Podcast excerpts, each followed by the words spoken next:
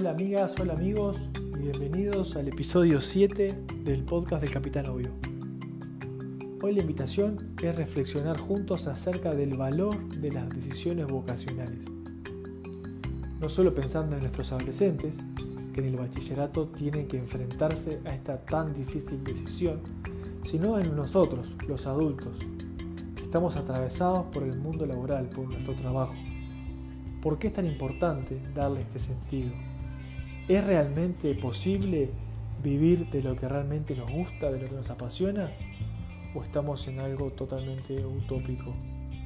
Sobre esto y sobre alguna que otra cosilla, los invito a pensar juntos en este nuevo episodio. Gracias. La militante del 3. ¿Se puede trabajar de lo que a uno le gusta, Juan Pablo Civiles? ¿Qué les parece a ustedes? Sí, nosotros lo hacemos. Hablábamos al principio del programa que tenemos la suerte de trabajar de, en lo que nos gusta. O sea, para nosotros nuestro trabajo es, es este, más allá de que lo hacemos por dinero, porque tenemos que vivir, está clarísimo, lo hacemos por satisfacción, porque Bien. nos encanta. Claro, eh, está el famoso dicho de haz lo que te gusta y no trabajarás nunca. No algo así como que el trabajo es un disfrute. Digamos que aunque sea un disfrute, también mete- tenés que meter mucho esfuerzo y sacrificio a veces para, para sacar adelante. Claro, no quiere decir que sea todo un camino de rosas. No. Que sea haga- fácil. Claro, que sea fácil o que no haya días malos, pero en el fondo decís, hago lo que me gusta. Pero me parece súper interesante la, la consigna de hoy de la columna de Juan Pablo por el tema de la vocación y lo difícil que es encontrarla y sobre todo vos, Juan Pablo, que estás en contacto con tantos jóvenes que hoy en día, entre la multidiversidad que te otorga el universo de Internet, no sé hacia dónde arrancan. Claro. Eh, estamos volviendo de este feriado de carnaval, ¿no? Eh, muchos adultos se tomaron licencia también en enero, en febrero, otros se la están tomando ahora. Y para muchos adolescentes están arrancando el año electivo la semana que viene.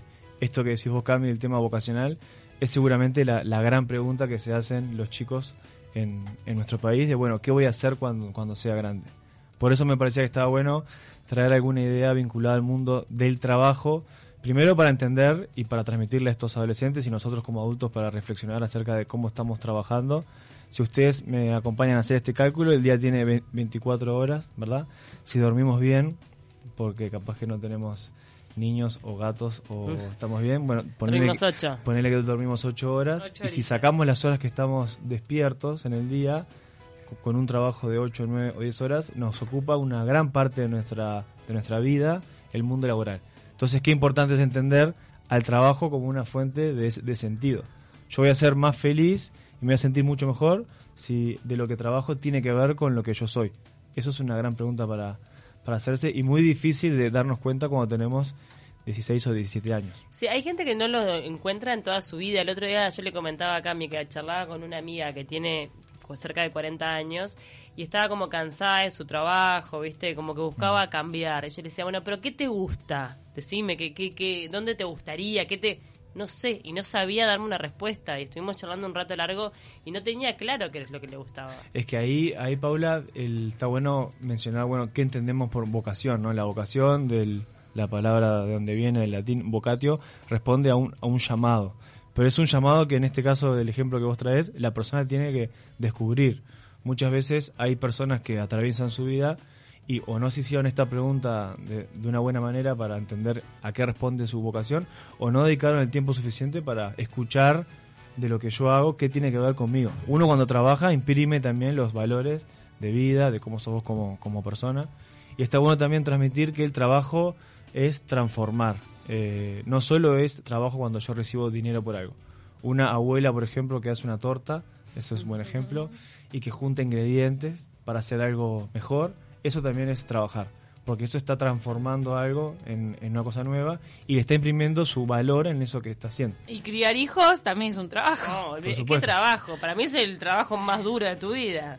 Y eso está bueno transmitir que eso es trabajar. Entonces todos trabajamos y en el trabajo encontramos una excelente oportunidad para darle sentido a las cosas que hacemos. ¿no? Cuando uno entiende a, a un, a un trabajo como algo para transformar, ahí me siento mucho mejor. Si mi trabajo es aburrido, ru- ru- eh, rutinario, yo re- repito constantemente lo que estoy haciendo, no siento que los valores que tienen que ver conmigo los aplico en, en ese, en ese trabajo, seguramente me sienta peor. Entonces, em, para, para hablar de trabajo y de satisfacción tenemos que separar a estos trabajos que uno quiere comprender como de repente pasajeros, pero de repente hay gente que no lo tiene como posibilidad que sean pasajeros, por ejemplo el de reponedor de supermercado, que un día decíamos que qué repetitivo que es, pero que de repente le da toda la dignidad a esa persona de tener, bueno, su sueldo a, a fin de mes. Quizás yo, yo cuando una vez salió ese comentario de, de bueno, qué, qué trabajo repetitivo, pensaba, quizás el reponedor se puede poner objetivos diarios eh, y tratar de ser mejor. Entonces, cuando tratas de ser mejor, llegas a ser el jefe de los reponedores y después Sí, llegas a ser claro. el. Si la actitud que tiene ese reponedor es para es pensando en otra cosa, seguramente Mm. lo pueda asumir mucho mejor. Hay un cuento que se hace mucho en, en conferencias, capaz que lo escucharon, el de los albañiles. ¿Lo No, saben? no, yo no. Hay, hay tres albañiles, están, o sea, cada uno está haciendo exactamente lo mismo, están poniendo un ladrillo al lado del otro. Viene un señor y le pregunta al primer albañil qué hace, dice estoy poniendo un ladrillo. Viene a otro y le pregunta qué hace dice estoy haciendo una pared. Y al tercero le pregunta qué estás haciendo y dice estoy haciendo una, una catedral. O sea, el trabajo es el mismo, pero la persona si le da otra dimensión y si logra entender que esto forma parte de algo más grande, seguramente pueda tolerar mejor el trabajo en caso que no, sea bueno. ¿Y qué pasa con este, la frustración? Es decir, eh, hay gente que de repente trabaja en algo que, bueno, yo qué sé, no, no me gusta del todo. No podría decir que es mi llamado, pero me funciona porque hablábamos de los empleados públicos. No sé, me da dinero. dinero, Sí, estabilidad. pero en esas, en esas seis horas se les nota que están amargos. Bueno, trabajo seis horas, ponele. Y eh, pienso que mi vocación o lo que me gusta lo puedo hacer en otro tiempo. Este trabajo lo hago únicamente porque me da el dinero y sustento para poder hacer otras cosas que me gusten. Eso también puede ser válido. Puede ser, y si lográs tener ese equilibrio, como decís tú, eh, puede, que, puede que funcione. Lo- la realidad es que es peligroso. Eh, en el consultorio me toca acompañar un montón de situaciones donde, bueno, es esto que vos decís, parece que está todo perfecto porque tiene un buen salario, tiene trabajo, no le falta nada, y tiene una crisis de sentido y un vacío existencial súper profundo. Y eso responde a que pasa un montón de horas haciendo algo que no tiene que ver con, con lo que es él. Por eso también está bueno esta definición de que, bueno, cuando trabajamos somos lo que hacemos o hacemos lo que somos, ¿no? Eh, vos, Camila, por ejemplo, está bueno que te definas que vos no sos comunicadora, vos haces de comunicadora. Vos sos Camila, sos hermana, mujer, compañera, sos la que cría a un, a un gato. ¿Cómo era Tao? Gato se- no se llama Tao. ¿No? Tao le cambiaste el Tao, ¿qué nombre. Bueno. Tao se llama, no, para se llama el hijo de, de Marcos da Costa. Tao. Tao, el ¿Y este que ¿Cómo se nació. llama tu gato? No, mi, mi, mi gato se llama Milonja. Miloja. Bueno, Ahí va, uno, uno es todo Bueno, lo que es. Nosotros sos- discutíamos otro día. ¿Qué vas, Claro. a, ¿Qué vas a hacer cuando seas grande? No, ¿qué vas a hacer cuando seas grande? Porque si vos te definís como que sos comunicadora, el día que dejes de ser comunicadora, te entras en un- una crisis de Claro. ¿qué hago? ¿Qué ¿Qué soy? Entonces uno, eh, que sé que también lo conociste, un querido Lucas del Valle, él era ¿Cómo un citamos a Lucas del Valle? Adorado. Espectacular, y él cuando arrancaba cada clase decía, yo soy, o sea, yo soy Lucas, hago de psicólogo, hago de acompañante terapéutico, hago de experto en adicciones, pero yo soy persona. ¿Te parece que la gente pierde la percepción esa? Es muy Sí, común, por ¿no? supuesto. El Pre- doctor, por ejemplo. a alguien. Soy doctor. Claro, soy doctor. Soy abogado. No, pero lo que hablábamos justamente de eso de ¿qué, qué, qué vas a hacer cuando seas grande? ¿Qué vas a ser? Claro. Ser, ya soy, soy un Soy. niño, soy, no, no sé, por ahora soy un ser. eh, Y sería en todo caso, ¿qué vas a hacer? Claro. ¿No? ¿Te Eh, ah, profesionalmente, porque también qué voy a hacer en qué ámbito. En ¿A qué tema- te referís? En el tema de cuando uno le pone todo el peso a la- al niño o al joven diciéndole qué vas a ser, de repente ahí también eh, pesa y se sobreentiende que eso va a ser para toda la vida. para toda la vida, que, que no puedes cambiar. Hoy entendemos el mundo en el que estamos viviendo ahora, Cambia. la, la posibilidad de, de cambiar, lo dinámico que es. Es importante acompañar a un adolescente que piense que va a vivir en ese mundo. Hoy en día los jóvenes, pero ni ahí perciben el trabajo para toda la vida. No, y el- con el estudio también se ve algo que está interesante de la posibilidad de cambiarte de carrera, de estudiar un posgrado en algo, de formarte universitariamente en algo y después hacer una tecnicatura en otra cosa. Piensen que hoy los, los niños que están entrando a, a cualquier nivel de inicial hoy van a salir en el mundo en el 2030 y pico. Imagínate. O sea, ¿quién se, quién se anima a asegurarle que el mundo en el 2030 va a ser de tal Claro. manera? Está mirando, Va está pensando en en Iñaki. Yo, el 2030. hijito, claro, imagínate, mi- eh, mis dos hijos, claro, que van a... ¿Cómo le, querés decir que en el 2030 van a faltar eh, tales profesiones o vas a tener tales otras. Es que Bueno, cambia tanto y el mundo además con la, con la irrupción de lo que fue Internet cambió de forma tan drástica y el avance de la tecnología es que es inimaginable. Yo la verdad es que no, no tengo la menor idea que puede pasar dentro de 30 Creo que años. nadie lo sabe acá a 30 por eso creo que está bueno entender que el trabajo no es algo que tenemos que sufrir, no es algo que tenemos que padecer, es, es una oportunidad para, en un montón de horas que yo estoy haciendo algo, darle sentido a algo que estoy haciendo, transformar algo, dejar el mundo un poco mejor de lo que lo estoy encontrando. Y mientras eh, uno asume esa actitud, de repente hacer algo si uno quiere cambiarlo. Por supuesto, porque si no yo estoy resignado a que, a que tengo que repetir algo toda mi vida. Hay un ejemplo que está bueno que es el de los animales. eh, las abejas trabajan, las hormigas trabajan, los castores trabajan mucho también, lo- los horneros trabajan. Y uno entiende esto de que, bueno, trabajan to- toda su vida, hacen exactamente lo mismo. Están biológicamente predeterminados a repetir eso.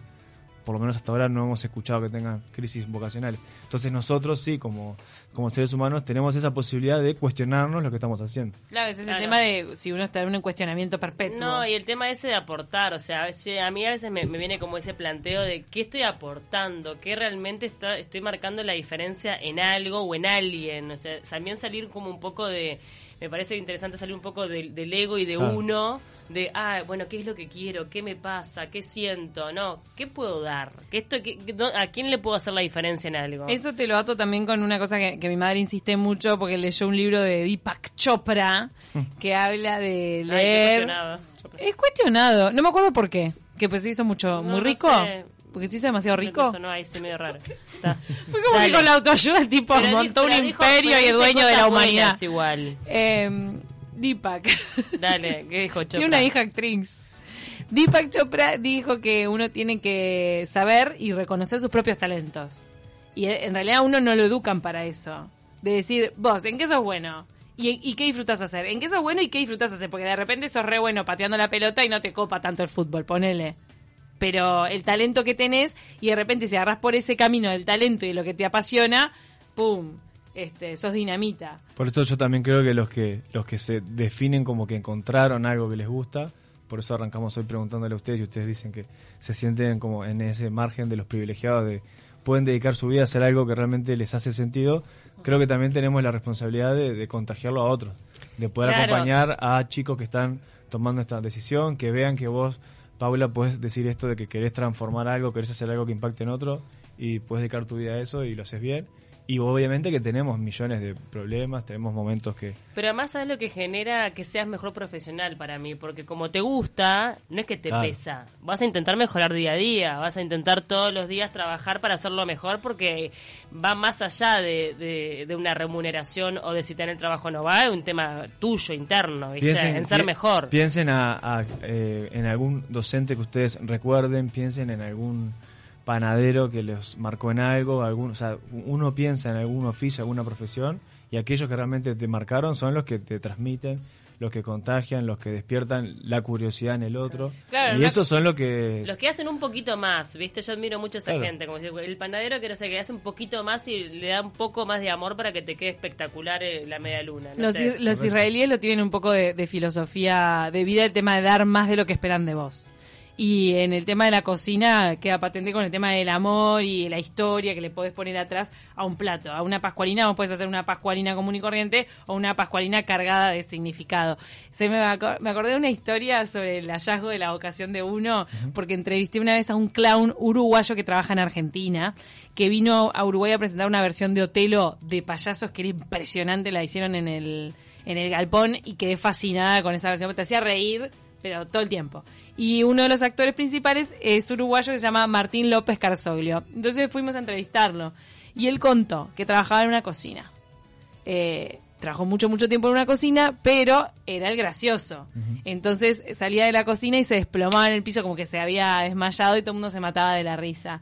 Y ahí empezaron a decir, ¿por qué no haces un curso de clown? Actuación, hace algo. Y él empezó a hacer el curso y terminó trabajando con los más zarpados, todo porque eh, lo veían desmayarse y hacerse el gracioso en, en un restaurante. Que trabajaba, Aparte, él era cocinero. Había un talento también, algo innato. Ahí, en, en ese caso, está bueno el, el recorrido que él tuvo que dar para, bueno, para hacer, hacer conexión con lo que a él le gusta hacer y dedicarse a eso, arriesgarse. La cantidad de gente en su círculo que le debe haber dicho, no hagas esto, no te va a ir bien, no vas a tener trabajo. ¿De qué vas a vivir? La típica, a vos te, te enfrentás con los estudiantes, me imagino, con los que se quieren dedicar al arte, decir, "Mm, yo voy a hacer bellas artes o yo voy a ser actor, y que le dicen, clásico, comentario, pasa- nos pasa ¿de en- qué vas a vivir? Claro. En- saben que hace no tantos años en Uruguay tenemos el bachillerato artístico como una opción, pero en realidad uno recorre liceos de distintos barrios, de distinta clase social, y en general el bachillerato artístico no es el que tiene más estudiantes, no, no- no es el que se lleva más, más opciones. Hay un prejuicio de que no hacen nada los del bachillerato Claro, artístico. Y no es así, en realidad es una opción espectacular para cualquier estudiante que quiere dedicarse al diseño, a la comunicación, o sea, explora el mundo del arte de, de una manera que otras opciones no las, no las tiene. Yo lo hubiese dis- hecho. Yo hice derecho, pero me quedó otra. Ahí va, a mí también me pasó lo mismo. Eh, el diseño abre muchas puertas hoy en día, eh, porque todo lo que es internet, app, eh, todo lo que es visual, va, pasa por un diseñador. Ahora, ahora que mencionabas, Camila, el, el caso este, eh, hay a Gustav, todos lo conocemos, Sí. él, él cuenta su historia que es muy interesante, que él jugaba al fútbol en Fénix, en las juveniles, y también hacía teatro en el, al mismo tiempo. Y en un grupo no sabían que él hacía teatro, porque claro, era un ambiente hiper machista, conservador, y en el teatro no sabían que jugaba al fútbol. Entonces cuenta lo que fue bueno convivir con esas dos cosas y que en su casa su madre le decía cuándo te vas a dedicar a un trabajo en serio hasta bueno hasta el- lo que hace hoy que ya todos los conocemos el, te el éxito llena, que tuvo te llena estadios. Eh, por Gustavo. eso a veces Ahora, es ¿y- importante ¿y, qué tan importante va? Eso te iba a decir, ¿es el rol entonces ahí de, de, de tus padres o de quien esté a tu cargo, de, de tus educadores, como, como ese impulso de hacer lo que tengas ganas? es fundamental estar cerca para acompañar pero sin sin esta postura ni de, Porque ni puede decir ser "Hacé lo que peligroso el quieras". hacer lo que quieras también. porque a es eso me refiero, No, no, ¿viste? no. Porque decís, mi madre por ejemplo siempre Ah, decía, tenemos bueno, que llegar a esto, terminan mirá. sexto como sea y después ven, ¿viste? Ponele, me metí a alguna condición. los padres que dicen hacer lo que quieras también es, es tan peligroso como aquel padre que le dice vos Camila tenés que terminar la carrera y hacer tal cosa y estudiar en tal lado porque Claro. uno como padre tiene que también hacer que, que su, que su hijo se pregunte esto que decíamos de- es un llamado a descubrir el hijo tiene que dar esos pasos Hoy en día todavía te encontrás con padres que le quieren determinar la carrera a los hijos. ¿Y, cu- ¿Y cuál sería el punto intermedio o el adecuado o el más sano? Y yo creo que el punto intermedio sería preguntarle al hijo y acompañarlo de cerca a ver qué pasos está dando. Cuando elige, por ejemplo, ya sabemos que en cuarto año, a fin de cuarto, tienen que elegir una orientación. Bueno, preguntarle por qué está eligiendo una orientación, en qué se imagina, acompañarlo. Si, si ese hijo dice que quiere averiguar sobre una universidad, acompañarlo, visitar. Si puede tener alguna entrevista, por ejemplo, con alguien que trabaje de eso, acercarle pa- para que tenga esa experiencia, para que lo pueda conocer. A mí me cambió la vida un psicólogo que, que ya murió, que, que me dijo, ¿vos de qué, qué querés ser cuando sea, una, qué querés hacer? Bueno, periodismo, dedicarme a la comunicación. Y me dice, ¿y quién te parece que es buena haciendo eso? Y a, a quien te puedas acercar a preguntarle cosas. Y yo dije Victoria Rodríguez, Mirá. porque era súper, eh, o sea, y es una gran comunicadora, súper clara cuando habla, presenta. Ahí va. Claro. Es una gran Sí, referente. sí, sí. Entonces me dice, llámala, llámala, andá, preguntale. Y está buenísimo eso, y los chiquines a veces no se animan. ¿Querés ser carpintero? Andá, metete en una carpintería, preguntá. Eso está bueno. Este año, por eso, a todos los que quieran hacer comunicación, radio, etcétera, los vamos a traer acá para Hay que traerlos. que las Ah, vean. tráelo, tráelo. Vos ya me llevaste a hablarle a jóvenes. Traje una algo para cerrar, ¿puedo? Ah, dale. Dale. Ahí es una bendición celta de Sergio Sinai, que es un psicólogo que se especializa en trabajar vínculos, entre otras cosas, trabajar sobre, bueno, cómo nos movemos mientras trabajamos. Cita esta bendición que me parece linda para compartirlos y para. Tenemos que pegarla acá en alguna cartelera. Sí.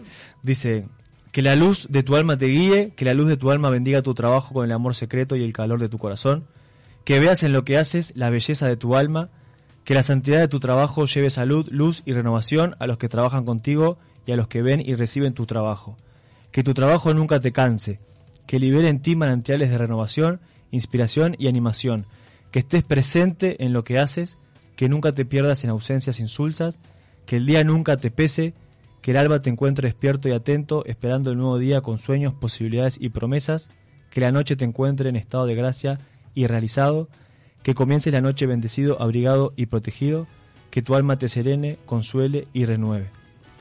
Esto de que, que estés presente en lo que haces me parece espectacular para entender que, que, bueno que la vida es esto que estamos haciendo ahora y no hay no hay un tiempo más adelante, no hay que dejar cosas para en 20 años. Sí. Tenemos la, oportunidad de ahora. El vivir el presente es, es lo más difícil, que Y- lo, lo tenemos tan claro cuando somos niños y después no sé qué nos pasa que nos lo olvidamos. Y que en lo que hagas se vea parte tuya, eso es divino. Obvio. Es muy exigente eso, lo- todo lo que leíste. es como exigente. Es- hay, hay como que tenerlo en cuenta, hay Eh, como que tenerlo de Y, inspiración. no, y es lindo eso también de que afecte positivamente a quienes te rodean, que la gente que trabaje Que contigo bueno. esté contenta, digo, que, que tengas buena vibra, buena energía, eso es fundamental. Mirá si sos terminás siendo el encargado de armamento de Estados Unidos. Ah, Claro, algo que nada que ver, que es re, que es re negativo, ¿entendés? ¿Por qué? Claro, tipo, no estás haciendo nada positivo por nadie. claro, es tremendo. Claro, sí. tenés un buen sueldo.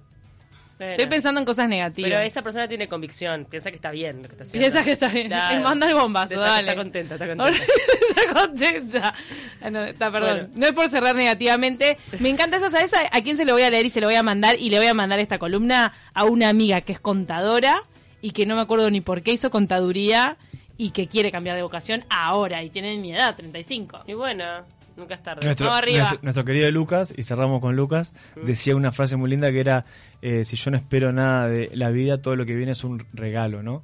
Entonces, en esto de no es no ser ambicioso, sino tener una actitud de ser curioso, recibir todo lo que, lo que viene con una actitud positiva, y el regalo está, es un presente, ¿no? Por eso es en el tiempo de ahora y por eso es importante disfrutarlo y aprovecharlo. Qué Ay, lindo. nos deja pensando siempre Juan Pablo cada vez que viene. Y qué lindo mantener vivo a Lucas del Valle, que es un grande y que le cambió la vida a mucha, A mucha gente. Exacto. Sí, nos dice, nos manda Julito del Cadorna su saludo de la mañana, muchas gracias. Y Eh, también, ay, yo ya leí el de Luis Ernesto, ahora no me acuerdo. Yo sufrí en una oficina pública para poder después hacer lo que me gustaba, No. pero dentro de todo pude elegir, hay gente que no puede. Ahí va, lo que hablábamos del reponedor. Claro, a sí, veces- a veces es difícil poder elegir, o sea, tener la posibilidad de Mm. elegir, porque no tenés las herramientas ni siquiera emocionales para poder entender este que, que puedes hacer el cambio. A veces, cambiar. claro, Claro. es lo que tenés, ya está. Y Mi abuelo- Te tocó. Mi Claro, abuelo, que era así medio alemán duro, te- nos tenemos que ir a la pausa, pero me dijo, me dijo, vos haces lo que quieras, puedes ser limpiadora, puedes ser lo que quieras, pero de eso, de lo que elijas, trata de ser la mejor. Sí, mi padre me hace lo mismo, siempre. está bueno. Típico, se ve que es de otra generación. Sácate. Bueno, eh, gracias eh, Juan Pablo. ¿La gente te puede hacer consultas o no? Sí, puede. sociales. por las redes sociales, Pueden. ¿Qué es a- Chopo? Arroba Chopo Uy. arroba chopo. Uy, lo pueden seguir por Instagram, sobre todo, ¿no? Es lo que usamos. Y Twitter también. Y Que Twitter. Vos compartís cosas de trabajo y también compartís cuando haces una corvina a las brasas. Es verdad. Qué bien, qué rico, con unos brazos.